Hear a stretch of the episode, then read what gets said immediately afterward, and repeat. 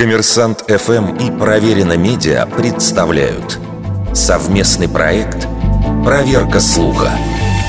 Правда ли, что в Древнем Китае отбор на должность чиновника включал лишь два экзамена – каллиграфию и стихосложение – Распространено мнение, что именно эти два экзамена в китайской традиции показывали, насколько развиты когнитивные способности кандидата, а остальные предметы якобы можно было и зазубрить.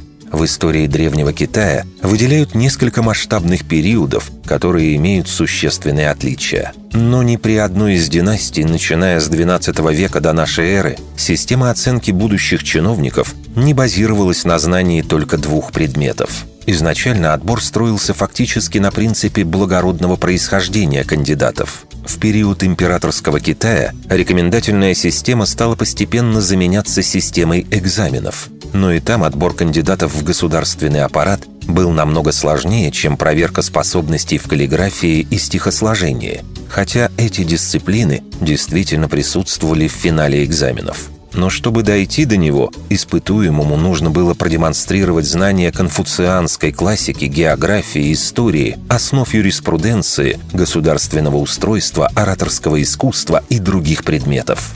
Каллиграфия оценивалась на письменных испытаниях, но отдельного экзамена не было. А стихосложение было частью последнего этапа. Но прежде чем дойти до финала, кандидатам нужно было проявить себя в массе других дисциплин – Вердикт.